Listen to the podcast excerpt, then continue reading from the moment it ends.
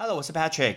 英文不是生活必需品，但是英文能让你的生活更丰富精彩。欢迎来到派翠一起念。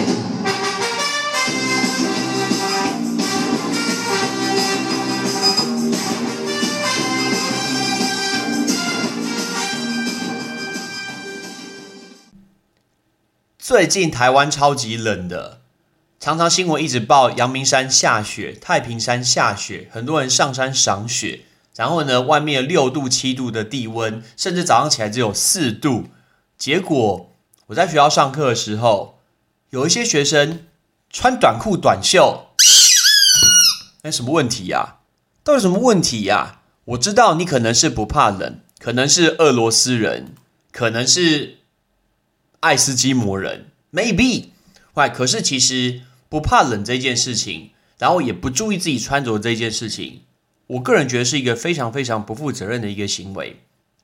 原因是什么？因为我就问了几个同学说：“哎，你为什么这么冷？五度、六度，下雨你还穿短袖？”他说：“我不会冷啊，我不会冷啊，因为我体育课刚结束，所以我觉得很热。那这不是一个感冒的一个刚好一个时机吗？大家都知道，我们今天流完汗以后，是不是最容易感冒？没错啊。那再来，也有很多人，比如说今天在家里面就很放松。”穿着短袖跑来跑去，衣服呃头发从来不吹干，都觉得好麻烦哦，时间非常非常久之类的。Come on，这是一个非常非常不负责任的行为，因为每一个人该负责的不是只有你自己，不是吗？那什么叫做该负责的不是只有你你自己呢？像我看国中小朋友，你今天穿短裤来学校上课，爸爸妈妈我觉得就应该来负责吧。感冒从来就不是你一个人的事情而已。但我知道有一些家家长会说，包括我在 Facebook 上面也有讲。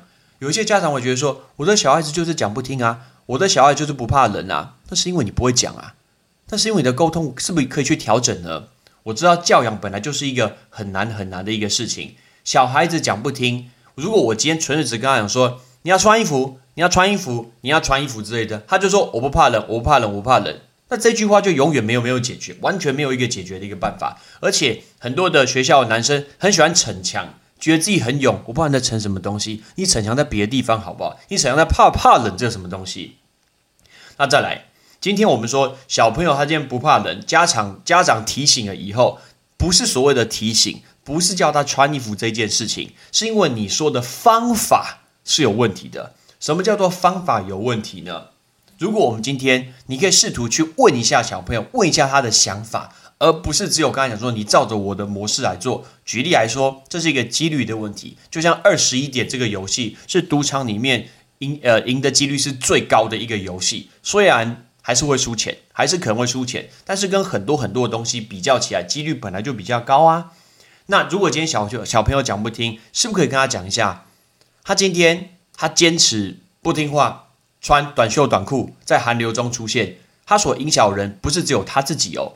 因为他今天他本身所感冒几率就比其他同学还高，其他同学乖乖戴着围巾，戴着毛帽，然后呢拿着暖暖包，戴着手套，但是班上四十几个同学，偏偏就有一个白目的同学穿着这个东西，然后他承受比较高的一个传染的一个几率，然后来到学校，万一万一他今天如果感冒的话，他今天传染给别人，其他人真的是倒霉诶，因为这个同学他妈的真的是衰到不像话，结果呢，我今比如说我今天是你的同学。我因为我隔壁这个同学，他今天逞强装勇，说不怕冷，结果万一他今天他比我高的几率感冒，然后他感冒以后，结果我回家头痛，然后呢，我回家没有办法念书，我甚至咳嗽，然后我咳嗽，我搭公厕的时候，旁边的人都在看我，因为在这个疫情底下，旁边人都把口罩给拉起来，然后呢，甚至我发烧，我发烧以后我没有办法去学校，结果呢，被政府或是学校知道，知道说，哇，这个班有人发烧。是不是全班都不要来上课？小朋友说不要上课，开心是不是？好啊，你寒假再来一个礼拜啊，你寒假少放一个礼拜啊。由于你这个人不穿短袖嘛，接下来今天我回家，我如果感冒、发烧、咳嗽，我影响是我的爸爸妈妈，我的爸爸妈妈又要花钱带我这个小朋友去看医生，那这个钱谁出？到底谁负责？你是不是穿短袖那个人要出来出钱？你没有出来出钱呢，你只是当下成语逞呃逞强，你没有透过你的脑子思考啊。再来，如果影响到爸爸妈妈呢？他今天如果生病了，他不舒服了，他今天他感冒了，他发烧，他没有办法去上班。请问你，如果今天这个爸爸妈妈他今天没有办法上班，他的假用完了，他要被扣钱怎么办？你今天穿短袖小朋友，你要出来负责吗？零用钱拿出来啊！所以我说，其实事情要让小朋友去思考，不是只跟对方讲说你要怎样，你要怎样，先去问他说你觉得怎么样，或者是为什么？为什么？父母绝对不是讲一句话说什么讲不听啊，讲不听啊，那你不会讲好不好？但是你不会说，你不会沟通。每一个小朋友他都有自己的脑子，你要培养他去做一个思考，这不是很关键吗？再来，如果他今天还是不听，让他去看一下全世界各地所发生疫情的事情。美国每七秒就有人确诊。日本准备要封城，然后台湾你穿短袖，然后在外面七度走来走去，有没有想过这个原因是什么东西？其实是呃嫌自己活太久吗？还是嫌自己身体太健康呢？请问穿一件衣服对你有什么太大影响吗？但是你穿一件衣服对你旁边的人有很大很大的影响。我们不能这么自私，不能只帮自己想。OK，不管你今天是几岁小朋友，让他去多想，去多思考，而不是遵照这个事情在做。举例来说，我记得有一次。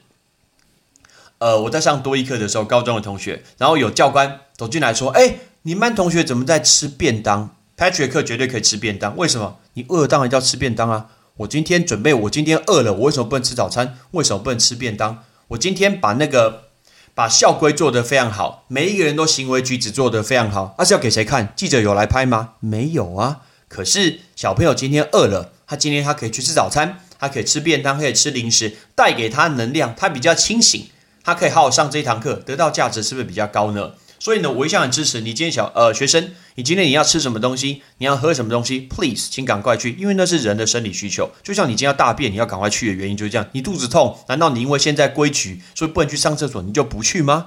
你现在饿了，你就吃了这个东西，那你是不是现在上课可以比较专心呢？这个一直我所支持一个论点。所以我那时候就很客气的跟教官说：“哦，教官不好意思，我们班今天其实呃他我们班可以吃便当。”那一边吃便当一边上课，然后大家也比较专心，也比较有活力。OK，校规这件事情我知道很重要啊，但是呢，与其学习成效这件事情，我认为学习成效，呃，所得到价值是比较高的。那讲到这个呃学习，其实我必须要讲一下，每一个爸爸妈妈都很难当，因为每一个小朋友都不一样，所以呢，每一个家庭都有很好的一个教养，也有一些可以调整的一个方式。我在我的绘画工，呃，我的我在我的绘画课当中，常常问同学说：“你可以回过头去想，你自己的成长过程中有哪些是你觉得你的爸爸妈妈给你很好的一个教养方式，培养出很好的一个习惯？还有哪些是可以改进的呢？”我听过很多很多不同的答案，有一些答案也非常非常的有趣。但是呢，我自己整理出三个好的，还有三个可以调整的，是我们家。自己所整理出来的东西，我想要跟大家分享，因为这样就会告诉我说，以后好的我要继续做下去，以后不好的我要先去做调整。OK，我现在讲不好的好了。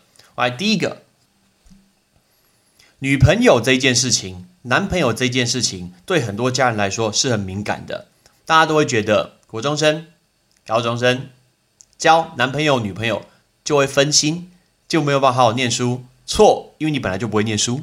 教不教，其实这没有原因，真的没有差，真的没有影响。会念书了就是会念，不会念书了就是不会念，跟他有没有交男朋友女朋友完全没有关系。而且，就算今天这个人有喜欢的对象，甚至他有已经有男朋友女朋友，甚至已经交往了一段时间，还是呃家呃家长还是很喜欢说哦，他是你同学，他是你朋友，男朋友就男朋友，女朋友就女朋友。其实事实上，我觉得一直想办法去阻挡这个人不做什么事情。他就会刻意想要去做，这是一个我在台大上课的时候，我去上一个心理学的一个课。然后呢，这是心理学教授所告诉我们的例子。我们举个例子，比如说今天你的好朋友一个女生，然后她交了一个男朋友，然后这个男朋友真的很烂，我还真心是很烂。OK，呃，很多可以讲出来的东西，比如说他劈腿啊，那或者是呃，他常常跟不同的女生同时在联络啊之类的，或者这些事情。然后呢，女生很喜欢怎么样聚在一一起，然后一起抱怨那个男生，说这个真的烂，真的烂，我要跟他分手，我要跟他分手，我要跟他分手。所以一直在讲这个东西。当我们一直在讲这个东西的时候，一起在抱怨这个男生的时候，其实那个女生她的心里是想相反的事情，她的心里会觉得说还好啊，其实他也只有跟几个女生丢 line 而已。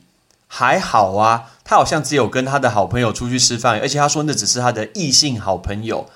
他之前情人节请我吃牛排，耶，他之前都有接送我，其实还好啊，他还不错啦，没有那么差。我们越抱怨这个人，越讨厌这个人，其实他是越喜欢这个人的。所以事实上，这就是一个反向的心理学的操作。当别人在跟你讲这个事情的时候，你也不要跟他一起去讲，你就跟他说：“不会啊，我教你这个方法。”你就说：“不会啊，这个男生劈腿哦，这个男生呃，跟同时跟很多女生联络还好啊，哎，至少你还活着吧？你看社会上超级多新闻，那个恐怖情人把你手都砍掉了，我看你四肢都还健全，还不错啦。我看这男生还不错啦。”那当他呃，当今天你的朋友听到这一点的时候，他就心想：哎，靠腰，什么还不错，烂爆了，好不好？你竟然敢称赞他，他的心里反而会丢出那种，我觉得这个人真的是超烂那种感觉。这就是反向的心理学操作。同样的，我说今天在家庭的教育也是一样，你一直叫这个人说不能跟谁联络，不能写情书给他，不能传东西给他之类，他就会越去传，他就会越去传，一定会做这件事情。相反的，如果今天我们来，甚至邀请对方的男朋友、女朋友一起来，一起吃饭，来家里面走一走，甚至照照顾对方之类的，今天反而呢，你会拉近你的亲子关系，而且老实说，他们也不会继续交往啦。真的继续交往的人很少很少很少，好不好？你何必在国中、高中的时候在意这一件事情？根本就不会。他今天交男朋友、女朋友分心，就算你不让他交男朋友、女朋友，他也会因为别的事情分心啦。所以呢，绝对跟那个完全没有关系。所以，如果今天遇到感情这件事情，其实会回过头去看，大家每一个人都年少轻狂，走过那一段时间，对不对？你今天有你心仪的对象出现，你是不是身边充满了粉红泡泡？然后你的爸爸妈妈要叫你把粉红泡全部戳破，叫你念书，胡扯，怎么可能？不可能，好不好？根本就不可能，因为我们是人，我们是动物啊。所以呢，你不要教他不能做，不能做，不能交女朋友。你今天去支持他说，哎，最近约会是不是缺钱？这，哎，我我我再给你一千，带他去吃好一点之类的。那这时候让他自己去思考。他就会慢慢去思考，说这个人到底是不是一个好的一个对象？如果好，很好嘛，我们掌握到一个很好对象。如果不好，他反而会自己思考，会觉得说这个好像不是很适合我。可是我爸妈怎么这么支持我之类的？然后呢，或许他们隔一年，甚至根本不用一年，半年就没啦。那之前何必这样反对，然后造成家庭不和谐呢？这是我的第一个想法。不要叫你的男朋友、女朋友说什么同学、朋友，男朋友就是男朋友。女朋友就是女朋友，反正他们目前又没有结婚，真的没有差。再来下一个，爸爸妈妈一定他的社会经验一定比较多，可是大部分人都会这个想法，就是我听到什么东西哦，就先讲，我就先发表我的一个论点等等。在你先发表论点以前，先问一下对方，你觉得怎么样？你觉得看法怎么样？因为事实上，我们所得到的很多的论点，很多的例子。其实都是根据过去的例子，可是大家想一下，以过去的例子，你想一下五年前发生什么事？五年前还没有 YouTuber 呢，现在 YouTuber 都要没落了，所以时代其实演进非常非常的快。不要用过去的例子再去告诉说现在小朋友说，哎，你应该怎么样？你应该怎么样？先问一下对方的想法，你觉得怎么样？你的概念怎么样？不要每次都打他枪，不要每次都泼他冷水。因为他会这样子想，他一定有他的道理。先去试图理解这个道理，不要马上把一桶冷水丢下去。因为当你把一桶冷水丢下去的时候，从小到大养成这个习惯，事实上这个人是没有信心的。他做什么事情他都会犹豫，会觉得说：“哎呀，这件事情不知道又被我爸打枪，然后呢，这件事情又不被我妈打枪，然后呢，他又跟我讲什么来反对我之类的。”他根本会成为一个犹豫不决的人。那事实上原因就是因为来自于你是先问才讲。OK，你今天你要先去问一下。我跟他说：“哎，What do you think？你觉得怎么样？怎么样解决比较好？这而不是我先讲。等一下，一直听你先讲，听了几十年，还在听你讲。听一下小朋友他们的想法，为什么会有这个概念？或许他们概念有一些其实不错的。所以呢，这个是我的第二个论点，就是今天以后，呃，大部分的人爸爸妈妈很喜欢先讲，然后再去问。但是呢，试试看，可以先先先问对方想法，然后再去讲。有时候也不一定要讲。”那再来第三个，我只要分享三个。第三个就是不能有偏见。什么叫做偏见？我们对每一个人其实都多多少少会有一些偏见。你今天看到帅的、高的、美的、白的，会觉得说哇，这感觉很不错。但如果说你今天看到一个人他奇装异服呢？比如说今天我们看到一个人他有刺青，我们看到一个人他今天头发留的很长，男生，然后就对这个人印象很差。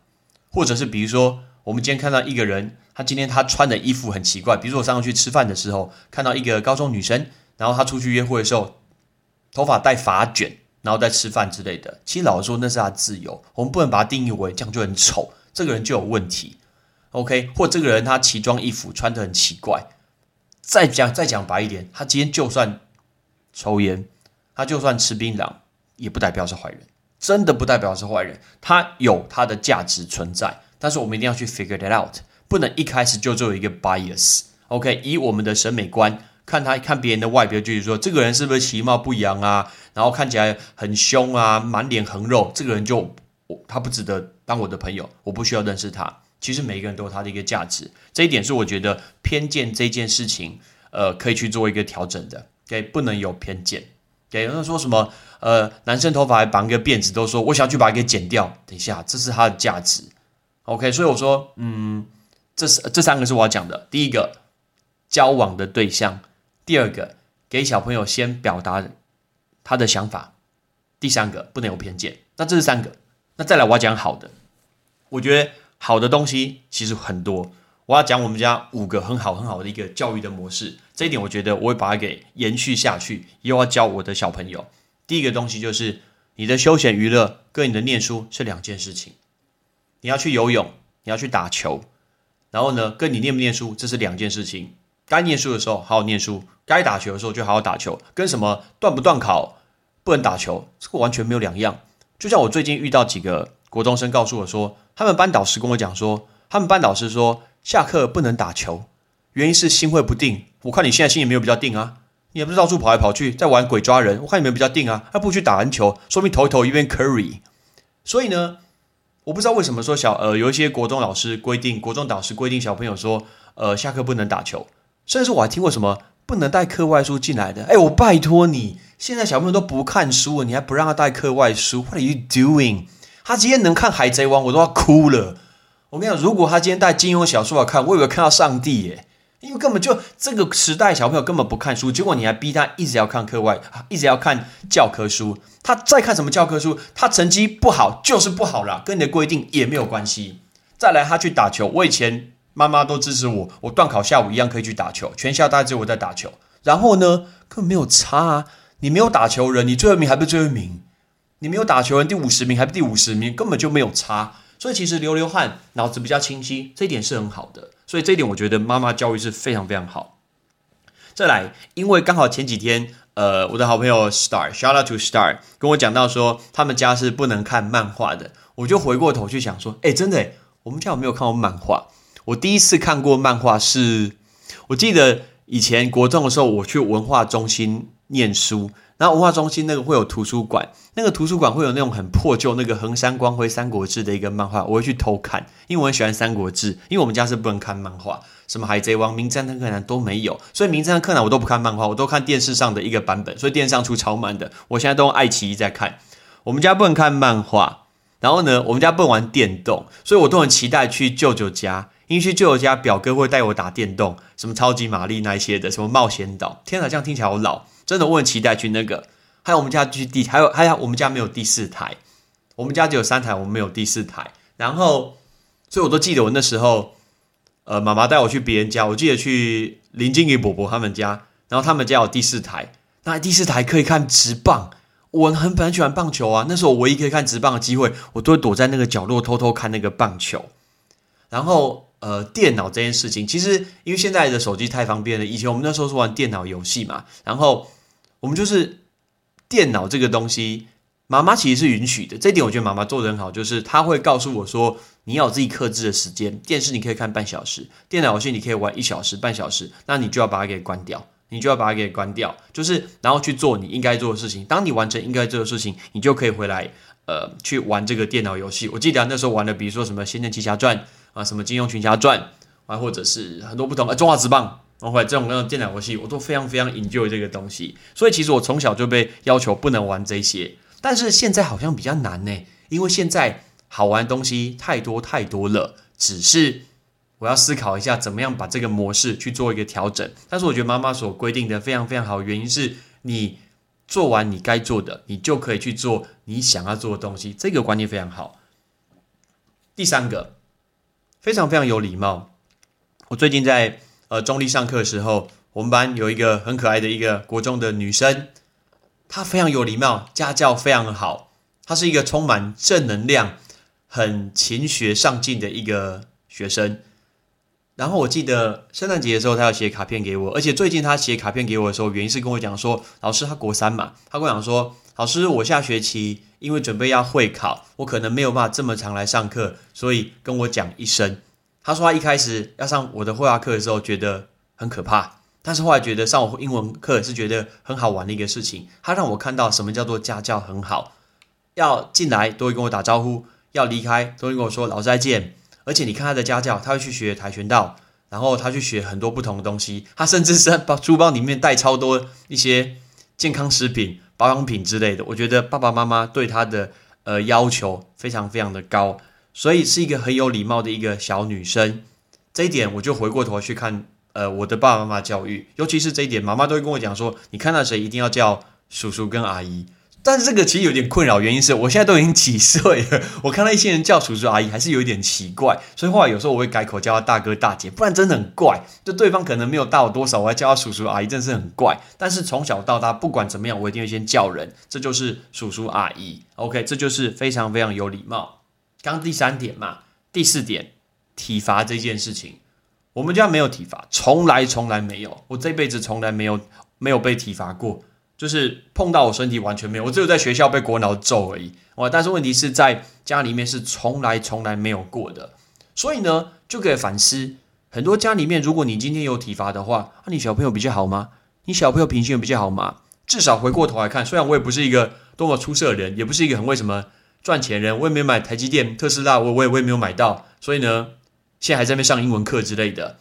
但是至少我是一个好人，所谓好人，至少我没有在捷运上砍人。我没有上社会新闻，我没有害人，我没有什么黑心的东西，我真没有。至少我是一个好人，所以呢，体罚这件事情会帮这个人品性比较好吗？I don't think so，应该是不会。所以这件事情，我觉得延续爸爸妈给我教育，我觉得这是一个很棒的一个教育。体罚不代表任何东西，完全不代表任何东西。最后，最后这东西就是节俭。我爸爸有点节节俭过头，他有时候早上很早很早去爬山，甚至是半夜前一天的出发。但是呢，他为了省钱，然后呢，不要住旅馆，不要住饭店，竟然睡在车上。然后睡在车上呢，因为开窗户对不对？所以蚊子很多。你能想象一个上班 一个这么辛苦赚钱的人，他今天非常非常的节俭。但是那个节俭有点过头。但是我看得出有一些东西就是能用的，他就不会去换。这一点其实我回过头去看，某些情况下我也是一样的。我发现有一些衣服啊，我现在有些衣服。裤子之类的，都是我在美国二零零八年、二零零九年、十二年前、十二年、十三年前穿的，到现在我竟然都留着。有一些其实我应该要淘汰，但是我现在都留着。还有我的妈妈也不买什么的奢侈品，跟什么名贵的包包真的不会。所以我记得我第一次在美国念书的时候，我帮他买一个 Coach 包回来。那在美国 Coach 很便宜啊，买一个三四千块。结果那一个他说什么，他那一个背那个包包，然后要去。一零一的时候，我们一零一卖 Coach，那个要卖一万六。哎，你看人家那个美国卖多便宜，不要台湾买 Coach，可以吓我，拜托不要。所以呢，我妈妈也是一个非常非常节俭人，能用实用就好，这真的蛮关键的。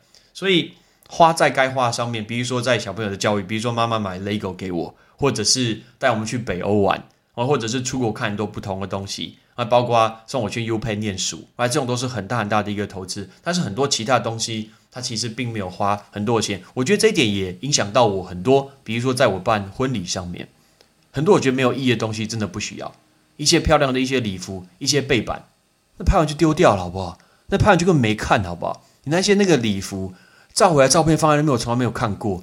然后你一直如果发那些照片的话，别人还觉得很恼人，然后就觉得说一直活在过去那种感觉。所以呢，其实花那些钱在这不太需要东西上面。我一直很支持这件事情，这也是我觉得爸爸妈妈给我一个蛮好的一个观念。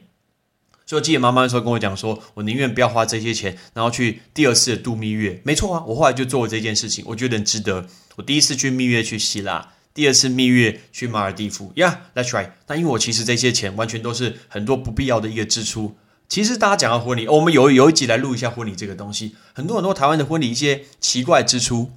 OK，现在回过头想说，这些支出到底什么东西？比如说那些花、那些背板，OK，请一大堆车，靠，那么车又不是你的，那你那个打肿脸充胖子是要冲山啊？算了，我不要讲那个字，根本就不需要，好不好？人最重要，这个人最重要，你怎么去经营用心在这个上面是最重要。所以呢，我今天分享了三个，其实我的家庭在教育方面未来我可以去做调整的，还有五个，我觉得他们做的很好，我会继续延续下去。哎呀，这期讲的有点久，我已经忘记我一开始什么了。哦，有，我就是要讲说，拜托你记得穿衣服。很多人都不穿衣服，气死人。在这段时间，大家一定要记得不要感冒，因为你如果感冒，大家都会看着你，你在咳嗽，那种异样眼光真的是很不喜欢哎。OK，所以其实回过头来去看，我觉得，哎，我能走到这个地方，有现在的一个模式啊，所以也不是什么顶顶层那个薪薪水没有赚很多，喂，什么东西还好之类的，就还可以过去，还 OK。但是我觉得很多很多东西，至少感谢爸爸妈妈。I'm Patrick，peace，拜拜。感谢你的收听。如果你今天是用苹果的手机，麻烦帮我用你的 APP 叫做 Podcast，给派翠一起念这个节目五颗星，或者是在底下可以留言分享一下你想听的一个内容，想提出的问题，对本节目的一个建议，Patrick 一篇一篇都一定会看。还有，帮我把这个节目分享出去给你的亲朋好友，让更多人可以一起听到有趣学英文的一个方式。OK，I'm Patrick，拜拜。